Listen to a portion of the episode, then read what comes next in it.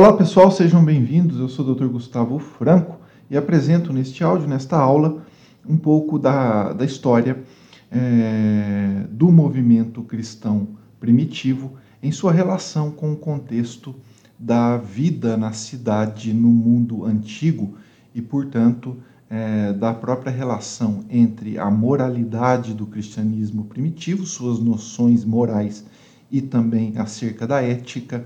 É, em que ela reflete também a própria moral na vida urbana no mundo greco-romano. O texto base que eu uso é o, o capítulo da obra de Wayne Mix, As Origens da Moralidade Cristã, o, os primeiros dois séculos, e neste capítulo Wayne Mix apresenta esta relação entre a cidade, a casa e o povo de Deus, não é? é entendido aí como a igreja nascente, a igreja cristã primitiva, e também um pouco, algumas palavras sobre a moral do judaísmo no contexto da diáspora, ou seja, da, da, da, das comunidades judaicas no mundo greco-romano. São Paulo Apóstolo, em sua epístola aos Hebreus, ele faz uma exortação bastante eloquente, e esta epístola aos Hebreus atinge é, o seu, o seu clímax, o seu auge e o seu ápice com uma visão da cidade do Deus vivo, a Jerusalém celeste. Não é? São Paulo chama os cristãos para irem atrás de Jesus é, para fora, não é? Pois, pois ele diz: não temos aqui nesta terra, neste mundo, uma cidade permanente, mas nós buscamos a cidade que está por vir.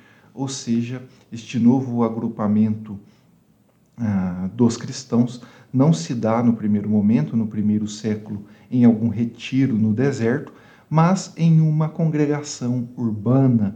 E nesta congregação urbana, os membros eh, desta nova sociedade, eles interagem aí em uma série, a partir de uma série de princípios e normas, por exemplo, o amor fraterno, a questão da hospitalidade, também a lembrança dos prisioneiros, a honra ao casamento e outras práticas morais também comuns da igreja primitiva e que de muitas formas ah, está em contraste com o costume, os costumes, os hábitos dos pagãos, não é? O cristianismo primitivo foi, portanto, um fenômeno urbano.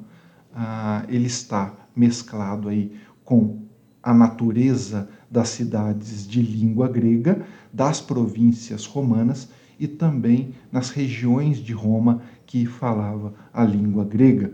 Portanto, os cristãos, eles nestas cidades, eles se sentiam ao mesmo tempo em casa e não em casa ah, neste contexto, porque esperavam aí, na verdade, uma cidade ah, eterna, a Jerusalém celeste, enquanto viviam nesta terra. Bom, e antes de apresentar um pouco alguns aspectos do cristianismo, é necessário compreendermos aí o contexto da ética grega, da moral grega, na polis antiga. O que conhecemos por moralidade é, é de Grécia e Roma, do mundo de Grécia e Roma, é nativa da cidade, não é? Ah, e o que é essa cidade?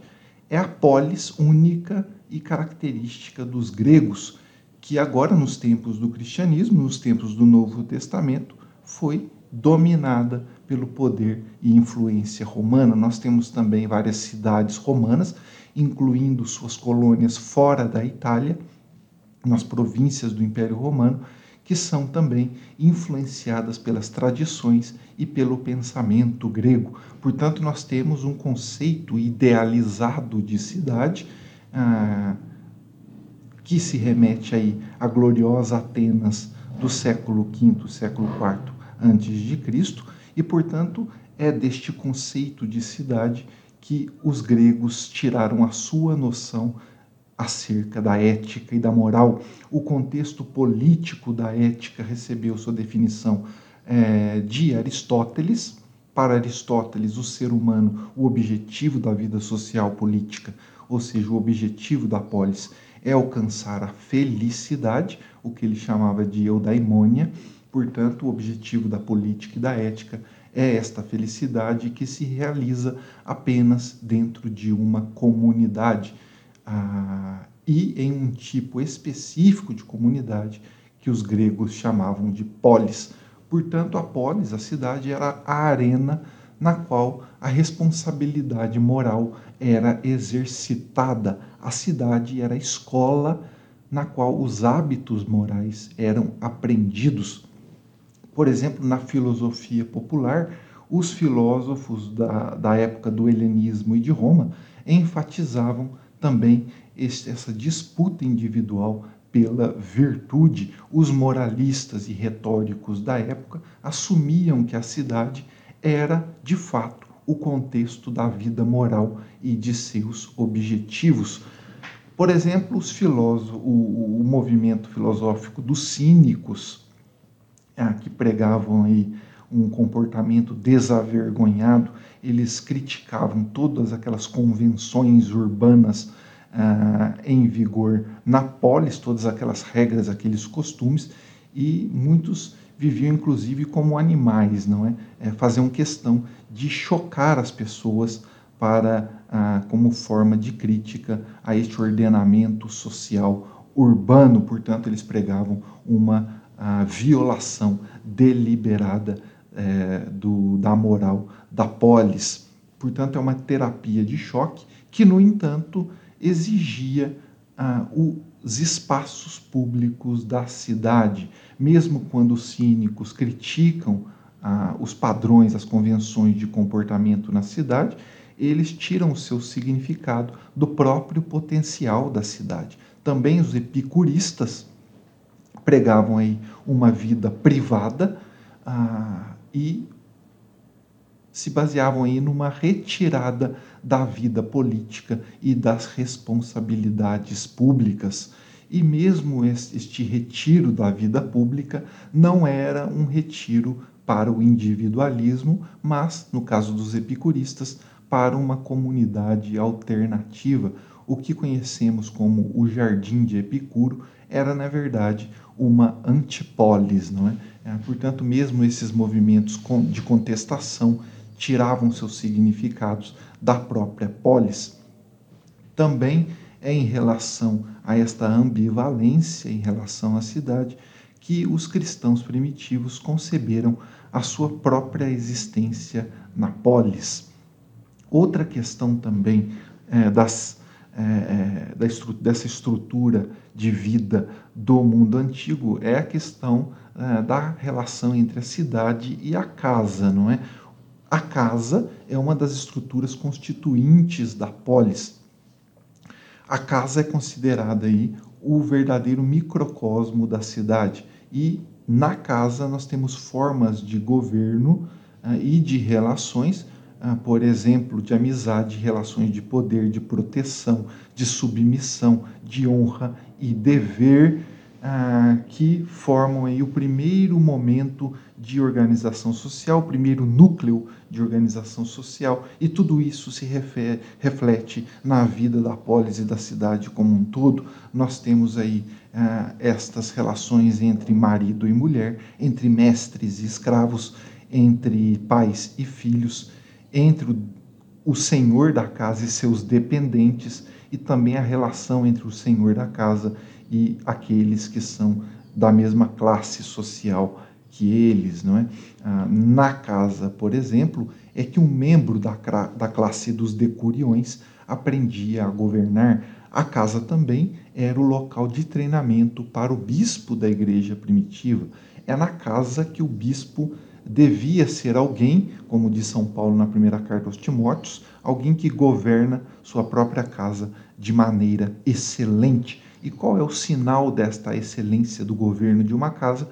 É a subordinação, que os gregos chamavam hipotagê, e também o senso de dignidade, seminotes, ah, que era mostrado pelas crianças. Não é? Portanto, o senhor da casa, o senhor da casa devia governar a casa, ah, subordinando aqueles membros de sua casa e também recebendo é, é, é, esta deferência e esta dignidade é, mostrada aí pelos seus filhos, pelos seus escravos, pelos seus dependentes. A casa também é a primeira escola da moralidade. A segunda escola é a própria cidade. Os garotos da, da classe dos cidadãos, eles recebiam um treinamento moral superior, primeiro com o pai e com os tutores na casa, e depois avançavam para o ginásio e para a palestra, não é? Ah, para outros garotos que não eram cidadãos, haviam aí largas escolas, é, é, largos é, espaços e, e, e, casas públicas é, é, que serviam como edifícios que, que funcionavam como escolas nas ruas e nos mercados. Para as garotas das famílias aristocráticas, nós temos algumas escolas também na cidade. Para a maioria das garotas, contudo, o treinamento moral era quase inteiramente feito na casa. E era na casa, por exemplo, que as garotas cristãs aprendiam o dever de submissão e de modéstia que era esperado, por exemplo, é, de uma esposa ah, adequada, não é? Portanto, submissão e dignidade eram as principais lições que alguém devia aprender e estas escolhas que a pessoa era ensinada a fazer na vida da polis, elas implicavam aí um cálculo bem complexo do seu próprio lugar na sociedade. É, estas lições de deferência tinham de ser aprendidas é, desde bem cedo e se tornavam ah, com o tempo, na medida em que a pessoa se tornava adulta, se tornava quase que intuitiva, não é? Se aprendia ah, esses valores na família, no chamado oikos, ah, seja uma criança ou seja um escravo ou algum outro dependente na casa. O próprio São Paulo apóstolo, por exemplo, ele adverte os cristãos de Roma. Ele diz: é, dê a cada um o que lhe é devido temor a quem é devido temor e honra a quem é devida a honra, na Epístola aos Romanos. Nós temos também no mundo antigo esses rituais ah, e esta moral da dependência, estas relações ah, de temor e honra que cimentavam a sociedade da época.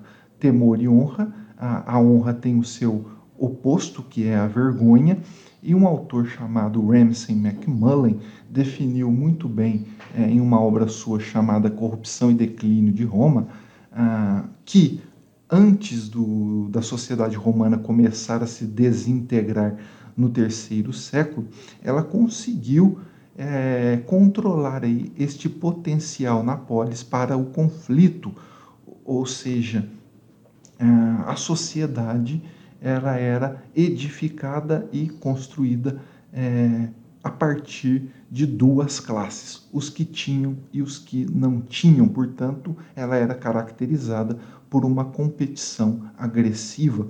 E a solução romana para essa questão foi justamente uma dependência ritualizada e moralizada que fixava as pessoas em relações estáveis umas com as outras nós temos é, é, como exemplo deste ritual de dependência a instituição romana da clientela e da patronagem. Não é? Os clientes trocavam serviços e submissão em troca da proteção de seus patrões. Esses laços de interdependência entre aqueles que tinham posses de uma classe superior se dava por meio ah, da amizade, não é chamada em latim amicícia ou filia. Portanto, por exemplo, alguém podia ser chamado com esse título formal honorífico de amigo de César. Este amigo de César era certamente um cliente de César e ele tinha muitos clientes também sob sua dependência e era uma pessoa de grande honra e poder, até mesmo um escravo de César podia gravar alguma recordação com orgulho na sua tumba. Ah, muito bem. Ah, e o que tudo isso tem a ver com a moralidade? Ora, esse sistema funcionava de maneira ah, adequada porque era uma dependência ritualizada e moralizada, algo que dava a esse sistema uma força de necessidade, um sentido do óbvio, uma convicção moral. Os participantes nesse sistema, eles deviam acreditar nestas relações e deviam também se comportar é, desta forma, porque era algo que eles pensavam que era ne é, necessariamente correto de se fazer. Não é? Portanto, se cimentou aí esta noção desse ritual é, de relações sociais. Ah, muito bem. E não podia ser rompido, porque isso significaria a perda da própria honra de uma pessoa na sociedade. Não é? Ah, em relação à competição e à harmonia social. Nós temos que a virtude celebrada nessa sociedade era ah, marcada aí por uma competição agressiva pela honra, definida na palavra filotimia. Ah, por outro lado, as virtudes que faziam, ah, que propiciavam a harmonia e a paz, eram também é, disputadas aí, é, publicamente disputadas, e elas davam aí, essas virtudes conferiam muito prestígio aos membros da sociedade. Nós temos inscrições do período do Principado Romano de expressões é, deste, dessas conquistas individuais, não é? é? Muitos superlativos são usados, como por exemplo uma pessoa, por exemplo, é, na inscrição ela é definida não apenas como boa, mas como boníssima, não é? Não como apenas bônus, mas optimus vir, ou seja, um homem excelente, ótimo, boníssimo. Também carissimissimis, ou seja, não apenas caríssimo, não é? mas esse é, é muito caro, ah, de uma pessoa de grande excelência, muito querida e muito respeitada, não é? Pessoas aí que se intitulam melhores do que todas as outras de maneira incomparável. Todas essas expressões se encontram nessas inscrições é, do período do Principado Romano ou seja, as pessoas eram honradas ah, muitas vezes também por serem as primeiras a fazer algum tipo de algum, alguma espécie de coisa. Por exemplo, a primeira mulher a fazer um banquete na sua cidade, o primeiro cidadão a doar ah, uma centena de milhares de sestércios para a sua cidade e outras realizações também pelas quais esta pessoa era louvada e honrada. O epíteto mais frequente nas tumbas gregas, por exemplo, é a palavra bom, ou seja, crestos. E também uma outra palavra frequente é uma pessoa ah, pacífica, mansa, ou seja, palavra grega alipos. Também nós temos nas tumbas epítetos como amigo de todos, que não causou problema a ninguém. Muito bem, os cristãos que falavam frequentemente de se afastar deste mundo para uma ordem diferente, tiveram também que descobrir um conceito alternativo de honra, de conquista e de bondade, não é? Eles ah, encontraram outros rituais como forma de desafiar a facticidade da ordem moral. Portanto, ah, eles ecoam, de certa forma, esta própria ordem que se fazia pre presente em todas as cidades e, ah, de certa maneira, procuravam transformá-la moralmente por meio de sua fé, de suas práticas religiosas. Não é? Ah, por exemplo, nós temos também a polis no Império ah, Romano. Ah, as estruturas de dependência e proteção eram tão importantes eh, nas vilas e fazendas como elas eram nas cidades. porque a honra e a vergonha é, se encontravam em todo lugar, não apenas na casa da cidade, mas também nos clãs do contexto rural. A polis, ela propiciava aí estes estágios nos quais os rituais diários de patronagem e amizade eram ah, expostos, eram realizados.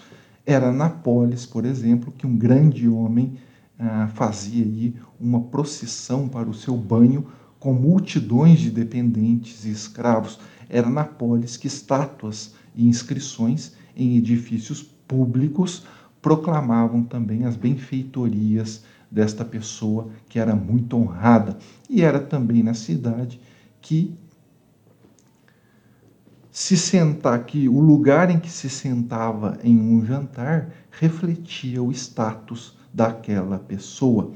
Ah, muito bem, portanto, estas noções de honra e vergonha ah, estavam presentes aí em todas as cidades do Império Romano, não é? Muito bem, e nós temos também um outro aspecto aqui da cidade imperial, das cidades nas quais o cristianismo eh, se desenvolveu, que é, no tempo do cristianismo não era a polis ou a cidade de Aristóteles, não é? é sabemos que a polis enfrentou uma grave crise a partir do século IV a.C. E os reinos helenísticos e depois o, reino de, o reinado de Roma como poder imperial alterou radicalmente a situação política das cidades. Né? É, portanto, é, esta ficção de uma polis ou de cidades autogovernadas, ainda este ideal foi preservado e cultivado, mas os patrões reais, os romanos, controlavam estas cidades da mesma forma que eles protegiam essas cidades, não é? Não eram mais cidades autônomas. A autonomia dessas cidades passou com o Império Romano, o domínio romano, a ter uma série de limites, como mostra, por exemplo, a correspondência entre o imperador Trajano e o seu comissário na Bitínia, o Plínio, o jovem, ou também as, ah, os textos do Diocrisóstomo, é?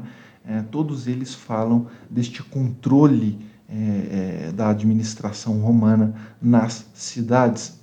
Também a partir do Principado Romano, da Pax Romana, nós temos uma maior facilitação das viagens, por conta das estradas que foram construídas pelos romanos e pelo estabelecimento da paz no império, que alterou a face das cidades. Nós temos também como aumentou as viagens, este trânsito, as, também as imigrações aumentaram e nós temos estrangeiros residentes que começaram a, a, a, a se movimentar pelo império e a encher as cidades de um corpo de cidadãos estrangeiros, não é? é? Sob o domínio romano, a migração se tornou também um fato constante da demografia urbana.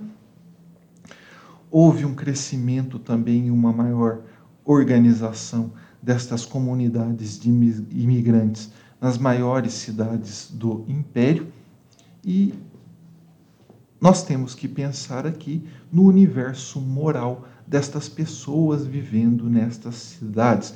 Quando as pessoas se mudam de uma comunidade para de um tipo de cultura para uma outra que é completamente diferente, nós temos que sua, as suas intuições morais não mais são compatíveis com a realidade que o cerca, não é? Ah, os camponeses ou artesão, artesãos rurais ah, se moviam para as cidades e eles levavam consigo estes valores antigos que eles procuravam também cultivar ah, ah, ao redor das cidades. Não é? Nós temos aí um senso de, de ser estrangeiro que fazia com que essas vizinhanças se agrupassem pessoas de oriundas de uma mesma área, de uma, me, de uma mesma terra, não é? e formassem aí clubes é, étnicos e também centros comunitários e associações nas quais o culto dos deuses e da pátria dos imigrantes eram celebrados. Né? Portanto, mesmo assim, mesmo conservando esta cultura que eles traziam de seu local de origem, estes novos uh, estrangeiros na cidade,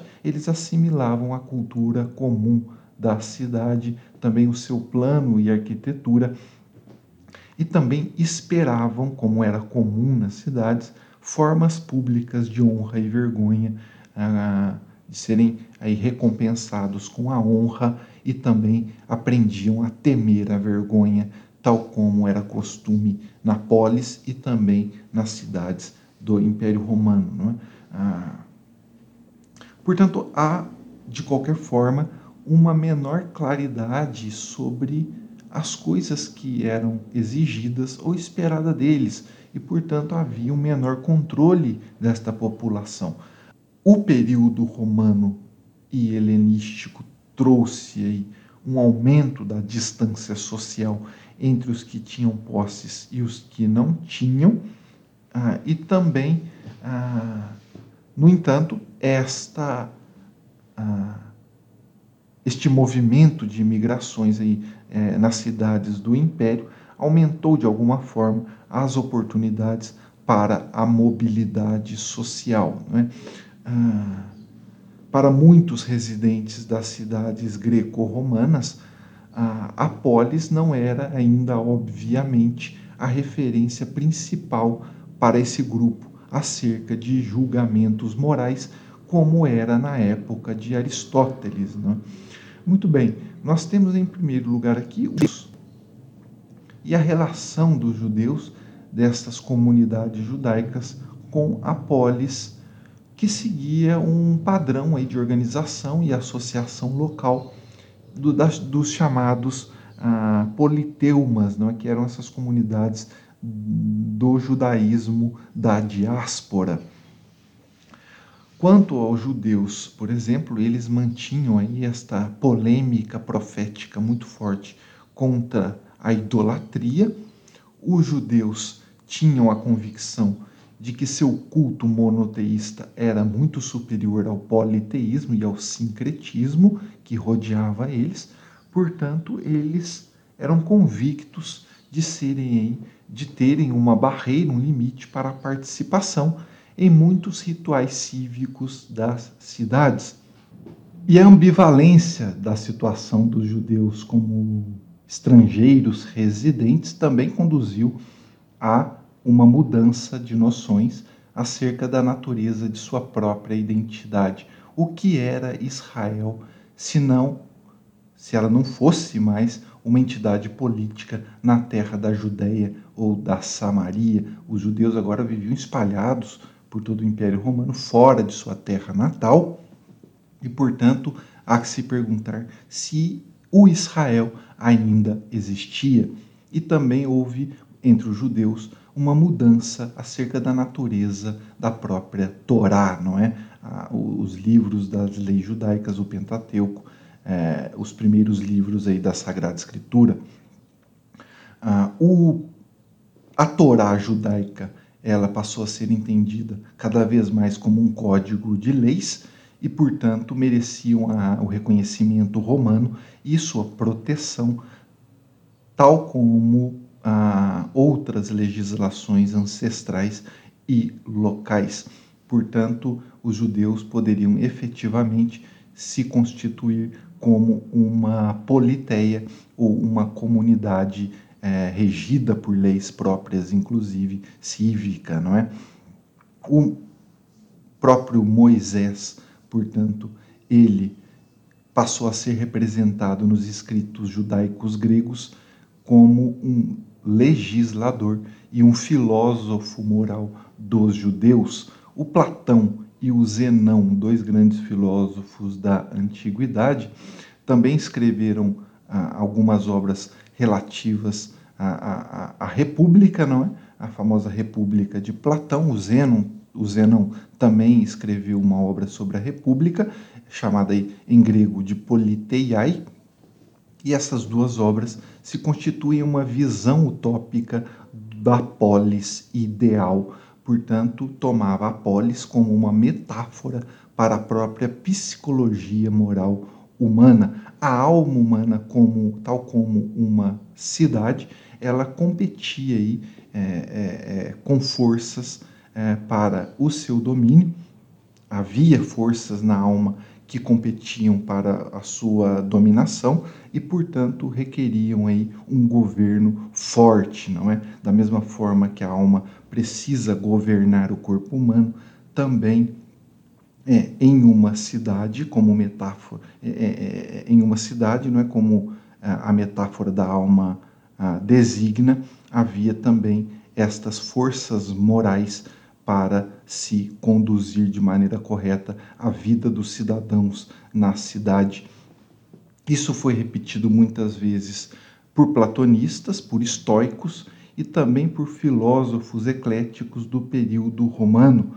Ah, na obra, por exemplo, de Filo de Alexandria, um filósofo judeu platônico, ah, há uma interpretação alegórica da própria Torá e a república fundada por Moisés é simultaneamente a forma ideal da prática judaica, ah, encorpada e encarnada na vida da comunidade judaica de Alexandria e também de outras regiões.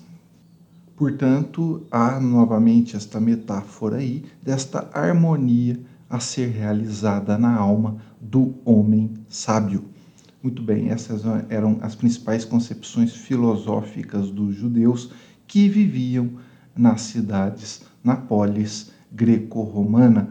Ah, estes grupos de imigrantes judeus se organizavam na chamada, né, na chamada politeuma, essas associações de imigrantes, não, e formavam praticamente uma cidade alternativa. Era Israel e não Alexandria ou Antioquia, que era a sua referência moral última, não é? Principal. Israel era também considerado a encarnação local da polis ideal de Moisés e da do próprio povo de Deus, que transcendia esses limites, essas fronteiras locais e também a própria fronteira do tempo.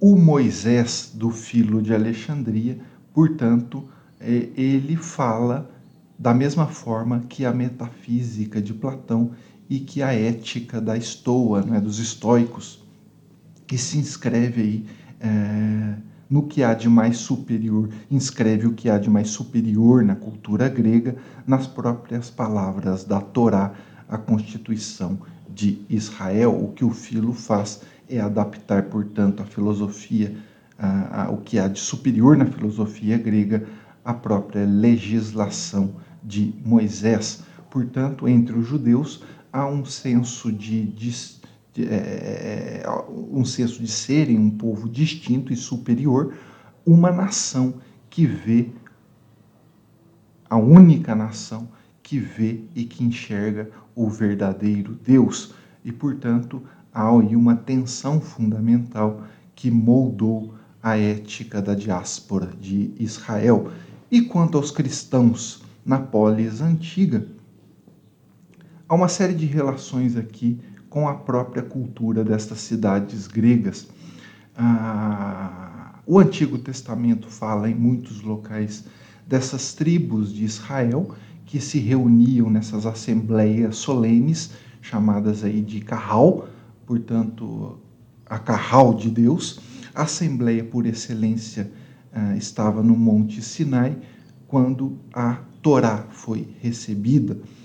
Na tradução grega do Antigo Testamento, na Bíblia, chama, na, na versão do Antigo Testamento chamada de Septuaginta, uh, nós temos a palavra eclésia para designar estas assembleias solenes do povo eleito, não é?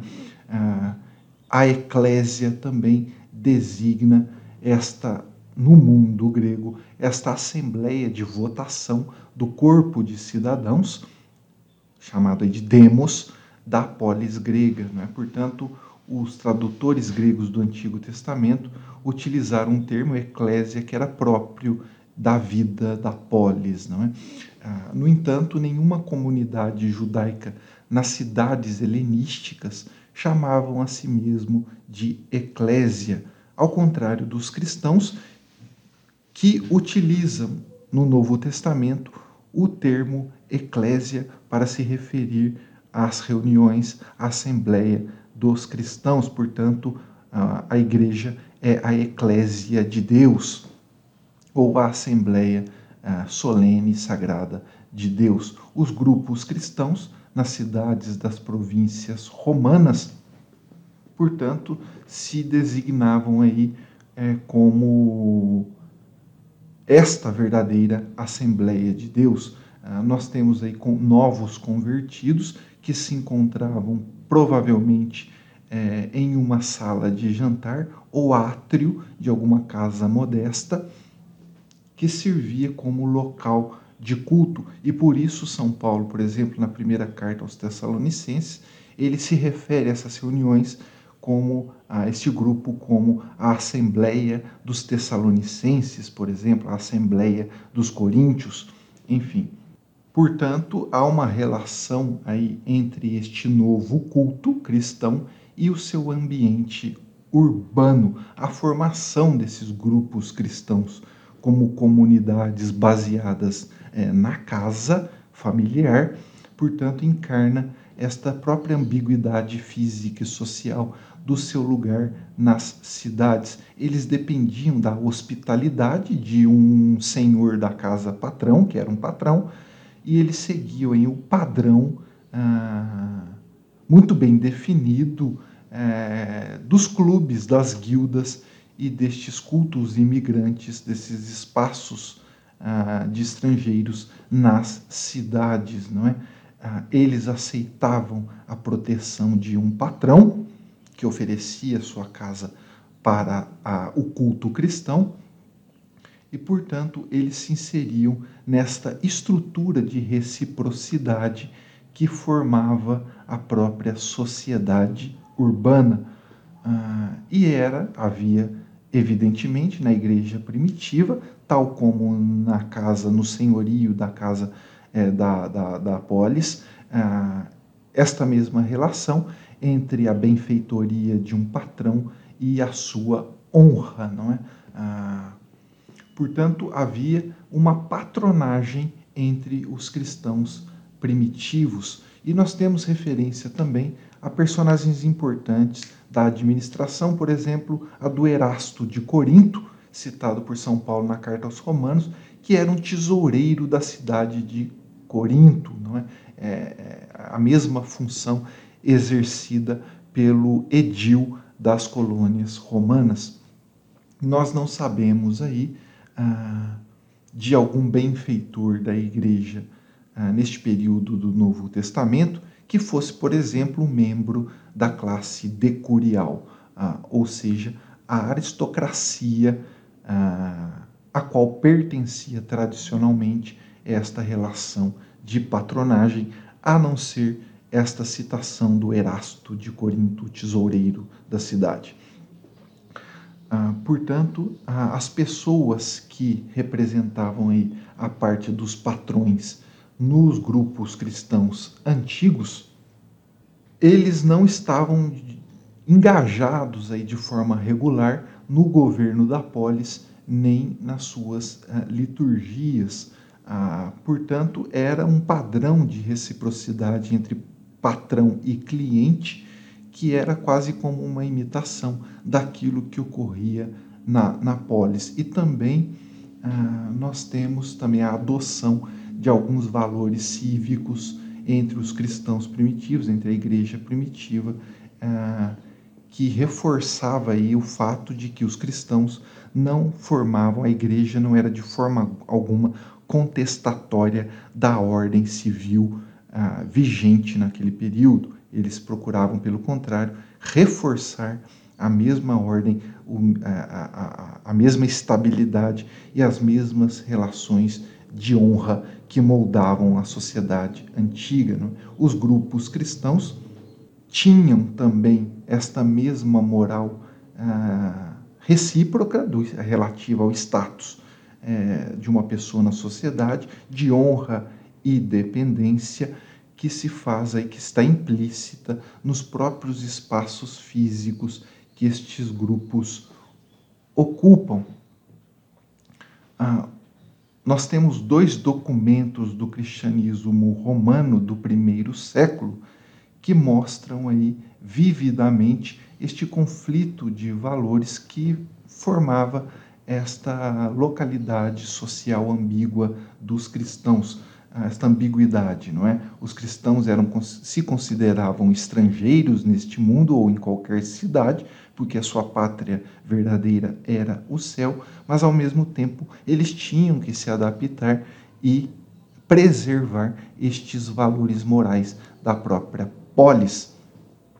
É, por exemplo, nós temos ah, uma carta é, do Papa de Roma aos Coríntios, o, a primeira carta de São Clemente de Roma, e o São Clemente mostra uma grande familiaridade com a, as regras da elite e também com suas sensibilidades morais, não é? Há uma idealização da harmonia cívica na carta de, de São Clemente, e também São Clemente condena veementemente as lutas, os cismas, as revoltas, não é? Ele dá, na verdade, um suporte para a casa patriarcal e aprova a hierarquia de status que havia na cidade e a deferência, a reverência devida aos patrões.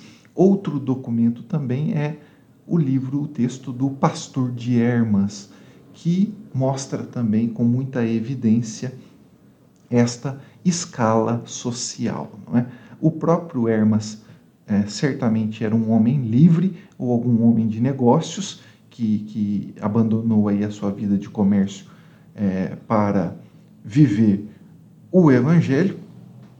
O Hermas, por exemplo, ele é um pouco mais duro em relação à riqueza uh, do que o Clemente, no entanto, ele reconhece que a igreja deve depender das posses e riquezas daqueles que são melhores, que estão em uma situação social melhor, não é? São esses patrões que financiam, inclusive, o culto da igreja primitiva. Não é? O pastor, o, o, na obra O Pastor de Hermas, há uma alegoria, por exemplo, ah, da vinha, que é o povo fiel, ah, que é suportado aí pelo o agricultor, que é este patrão que senhor da casa que abriga o culto cristão. Por outro lado, também na obra do Hermas, a unidade da igreja ela é alcançada não pela prática das virtudes cívicas simplesmente, mas pela iso, pelo isolamento e pela pureza. Não é? Ah, na primeira carta ah, de São Paulo aos Tessalonicenses, é, São Paulo se dirige aos convertidos de Tessalônica ah, por conta também de uma pressão que, ah, que estava ocorrendo aí pela forma de hostilidade do pessoal da cidade em relação a, e, aos membros da igreja, uma certa perseguição da, dos cidadãos de Tessalônica à igreja. São Paulo compara essa experiência com a experiência dos próprios grupos cristãos na Judéia, não é? O, o a igreja da Judéia sofreu perseguição ah, na mão dos judeus que se opuseram ao movimento cristão desde o começo e, portanto, o problema para os cristãos de Tessalônica não eram os judeus, mas os gentios pessoas que ainda adoravam e cultuavam os ídolos, não é? Ou seja, o problema da perseguição de Tessalônica se dava por conta dos idólatras que perseguiam os cristãos.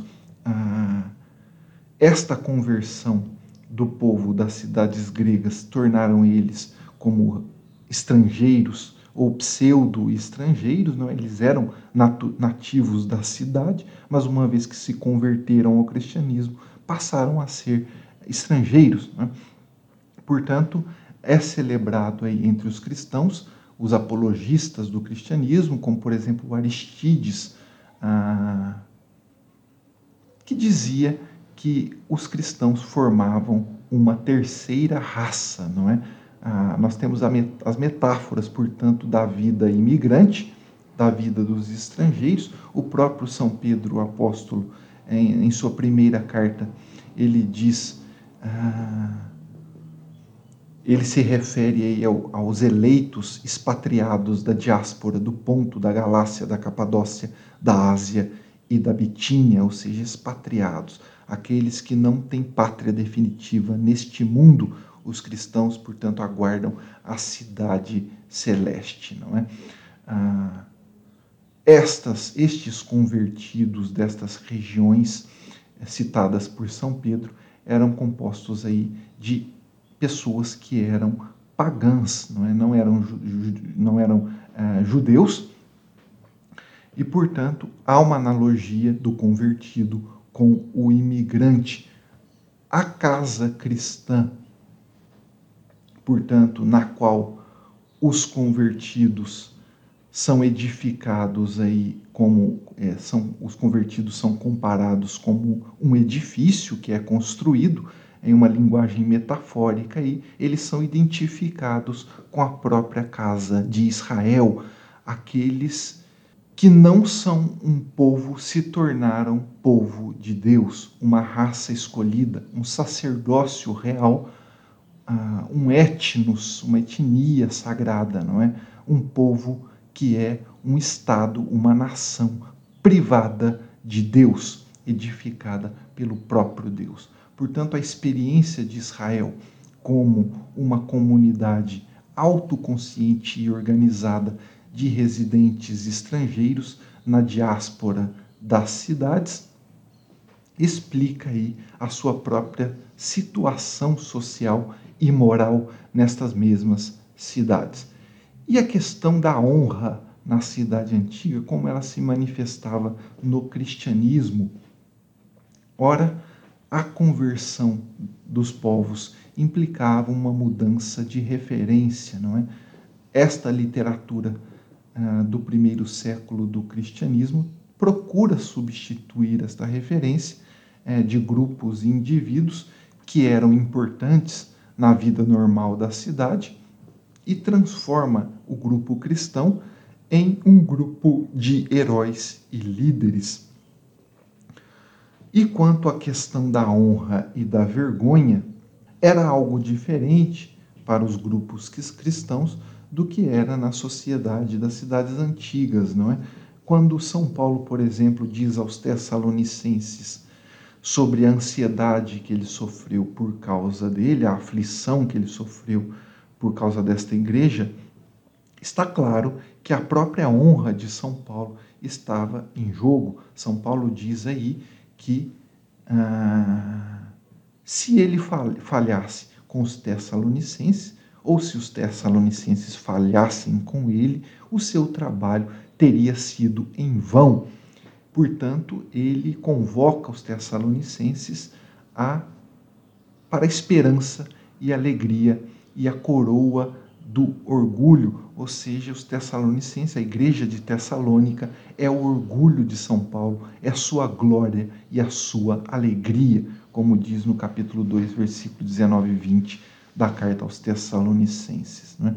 Portanto, a, o público diante do qual os apóstolos manifestavam sua vergonha ou sua honra não é mais a multidão dos cidadãos na ágora da polis, mas um, um grupo transcendente, não é? Ah, Deus e o Cristo e os seus santos. A referência que, portanto, não se dá mais em relação às normas e administração ou ao status social da polis, mas à situação dos próprios membros da igreja. A referência é igreja e não a cidade. O livro também de Atos dos Apóstolos, por exemplo, ah, representa os apóstolos que foram libertados depois de, de, de julgados pelo Sinédrio. São Pedro aí ah, e os apóstolos que foram presos se alegram pelo fato de terem sido dignos de sofrer a desonra pelo nome de Jesus Cristo. Ou seja, há uma mudança drástica aqui na concepção de honra e vergonha, não é? Para o cristão é uma honra sofrer a desonra das pessoas, por parte das pessoas, em nome de Jesus Cristo, não é? Portanto, São Paulo ah, no entanto, esta não deve ser a atitude do cristão. O cristão, ele sofre perseguição, sofre desonra, mas ele sempre paga o mal com o bem. Ele honra quem deve ser honrado, não é? é ele reverencia quem deve ser reverenciado, respeita a autoridade que deve ser respeitada. Por isso, diz São Paulo, dê honra ah, a quem é devida a honra. Portanto, ele adverte os cristãos acerca do respeito para as autoridades governamentais, como está em Romanos capítulo 13, ou seja, mais uma vez vemos uma prova de que o cristianismo, eh, a igreja, não era contestatária, não procurava fazer nenhuma espécie de revolução de forma alguma. Também na primeira carta de São Pedro, nós lemos: honre a todos, ame o seu irmão, tema a Deus, honra o imperador. É? Os cristãos, portanto, queriam ser vistos como um grupo de pessoas que viviam uma vida tranquila, que não causavam problemas a ninguém e que não tinham necessidade de nada, ou seja, que se comportavam de maneira decente para com os outros, aqueles que não eram da igreja. Ah, como lemos na primeira carta aos Tessalonicenses, capítulo 4. O próprio São Paulo diz ah, para evitar falar em línguas, por exemplo, carismáticas, um dos, um dos falar em línguas era um dos carismas da igreja primitiva, e São Paulo diz: se alguém entrar em nossas igrejas ou vier aos nossos cultos é, e que não conhece os nossos costumes e ver alguém falando em línguas, vai acusar essa pessoa de ser louca, não é? Ah, portanto, vai trazer aí uma vergonha para a igreja, para ele e para essa pessoa, para este grupo. Portanto, ele, ah, São Paulo, adverte que os cristãos não devem causar escândalo de forma alguma, não é? Portanto, devem honrar as pessoas que estão fora da igreja, as pessoas que com as quais eles convivem no dia a dia e que são pagãs, que não são cristãs. Não é? Portanto, ele persuade os cristãos a fazerem boas obras e dar glórias a Deus, como está na carta, na primeira carta de São Pedro, capítulo 2. Esta é a prática moral do cristianismo. Eles são estrangeiros, mas se comportam de maneira decente e honrada com aqueles cidadãos pagãos que estão aí, que o cercam, né? que estão em seu entorno. A casa urbana, portanto, era o microcosmo da cidade nos ideais da moralidade pagã, na qual se, exer se exerciam em várias realidades de poder, da mesma forma a casa era chamada de a unidade ou célula básica do movimento cristão primitivo, do movimento cristão primitivo, as próprias fórmulas do ritual do batismo proclamavam que eles tiravam a sua vestimenta antiga do velho homem e colocavam a vestimenta do homem novo, ah, ou seja, ingressavam em uma nova família dos filhos de Deus, irmãos e irmãs, uma família que não é mais de judeus ou gregos, de escravos ou livres, de homens ou mulheres, mas todos eram considerados uma única família, ah, irmãos em Cristo, em Deus. Ah, no entanto, em que pese esta, este afastamento das concepções da vida normal das cidades, a vida na casa continuava, não é? é... Os cristãos tinham irmãs, irmãos, irmãs, familiares que não eram cristãos. Os escravos cristãos continuavam tendo mestres. O senhor de uma casa continuava tendo obrigações ah, para o seu ah, os seus patrões e os seus clientes, de forma que os cristãos tinham que se adaptar a, estas mesmas, a esses mesmos padrões de vida social e os padrões de honra, deferência e submissão na própria casa. Por um lado, um profeta, por exemplo, da, da classe social inferior, ele podia, independente de sua situação financeira e de sua classe, ele podia receber aí uma revelação do próprio Deus, mas todos sabiam a quem a casa pertencia. É verdade que algumas vezes as mulheres tomavam aí, exerciam papéis excepcionais de liderança no novo movimento, na igreja. No entanto, as mulheres continuavam sabendo que deviam se submeter aos maridos, não é? por exemplo, São Paulo apóstolo escreve ao senhor de uma casa que ele está enviando de volta um escravo fugitivo e pede ao senhor desta casa que não, não que aceite de volta esse escravo não mais como um escravo, mas como um irmão amado, é? ah, tanto na carne quanto no Senhor. Ora, se por um lado São Paulo pede que o senhor da casa liberte esse escravo, em outro momento de sua epístola aos Coríntios, ele diz: Você era escravo quando foi chamado? Não importa, não é? Agora você é livre em Cristo. Ah, portanto, ele repete as mesmas regras da casa grega, da administração da casa, da casa grega, e diz: escravos, sejam submissos no temor aos seus mestres. Da mesma forma, as esposas sejam submissas aos seus maridos, e assim por diante. Não é? Como está na primeira carta de São Pedro. Aí, portanto, algumas diferenças e algumas continuidades com os mesmos costumes é, da cidade e das casas na antiguidade, não é? Os cristãos não revolucionam, mas de certa forma adaptam estes costumes à nova fé. Portanto, estes grupos nas casas urbanas viam a si mesmo como peregrinos que buscavam uma cidade feita por Deus. Alguns deles viam as cidades em torno deles e Roma principalmente como demoníaca, a Babilônia não é a cidade prostituta, embriagada com o sangue das testemunhas de Deus. Mesmo assim, eles imaginavam uma cidade diferente, uma Jerusalém celeste que estava por vir. Foi só no, alguns séculos depois que os cristãos romperam com a cidade como sua unidade básica e buscaram fugir do mal para o deserto, não é? Ah, nós temos uma, um outro documento do cristianismo antigo aqui, que é a Carta de Ogneto.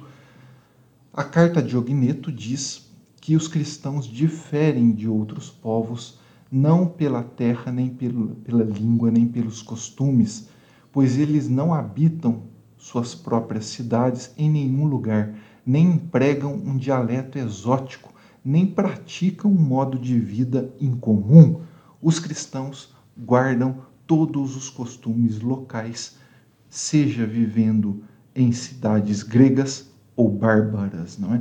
Para o, os autores do cristianismo desta época, o que a alma representava para o corpo, os cristãos são no mundo. A alma está distribuída através de todos os órgãos do corpo e os cristãos se distribuem em todas as cidades do mundo, ou seja, os cristãos no mundo é como a alma que dá vida ao corpo.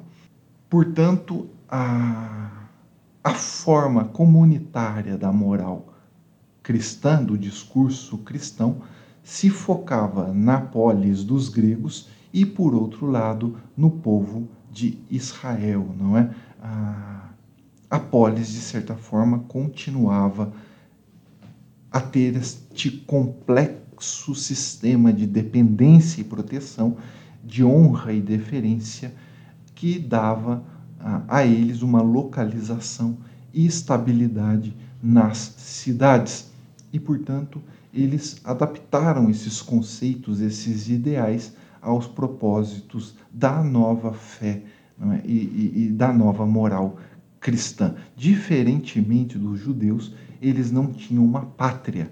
Os cristãos eram imigrantes a partir do momento de sua conversão. Como escreve São Paulo aos Filipenses, não é? a, a cidade dos cristãos está nos céus. Ou seja, por um lado, as cidades, a cidade cristã, a verdadeira pátria dos cristãos, está no céu, mas também está na terra, não é? E como eles há uma ambiguidade, uma ambivalência, uma tensão entre esta cidade celeste e esta cidade terrena. O próprio Santo Agostinho escreve sobre essas duas cidades, ah, colocando aí a questão de como a cidade de Deus e as cidades do mundo se mesclam na vida da igreja. Muito bem, pessoal, terminamos aqui esta aula sobre a moralidade cristã na polis antiga. No próximo áudio, na próxima aula, eu trarei um, outros temas também de interesse da cultura da história e do pensamento cristão. Agradeço a todos, um grande abraço, fiquem com Deus, até a próxima aula.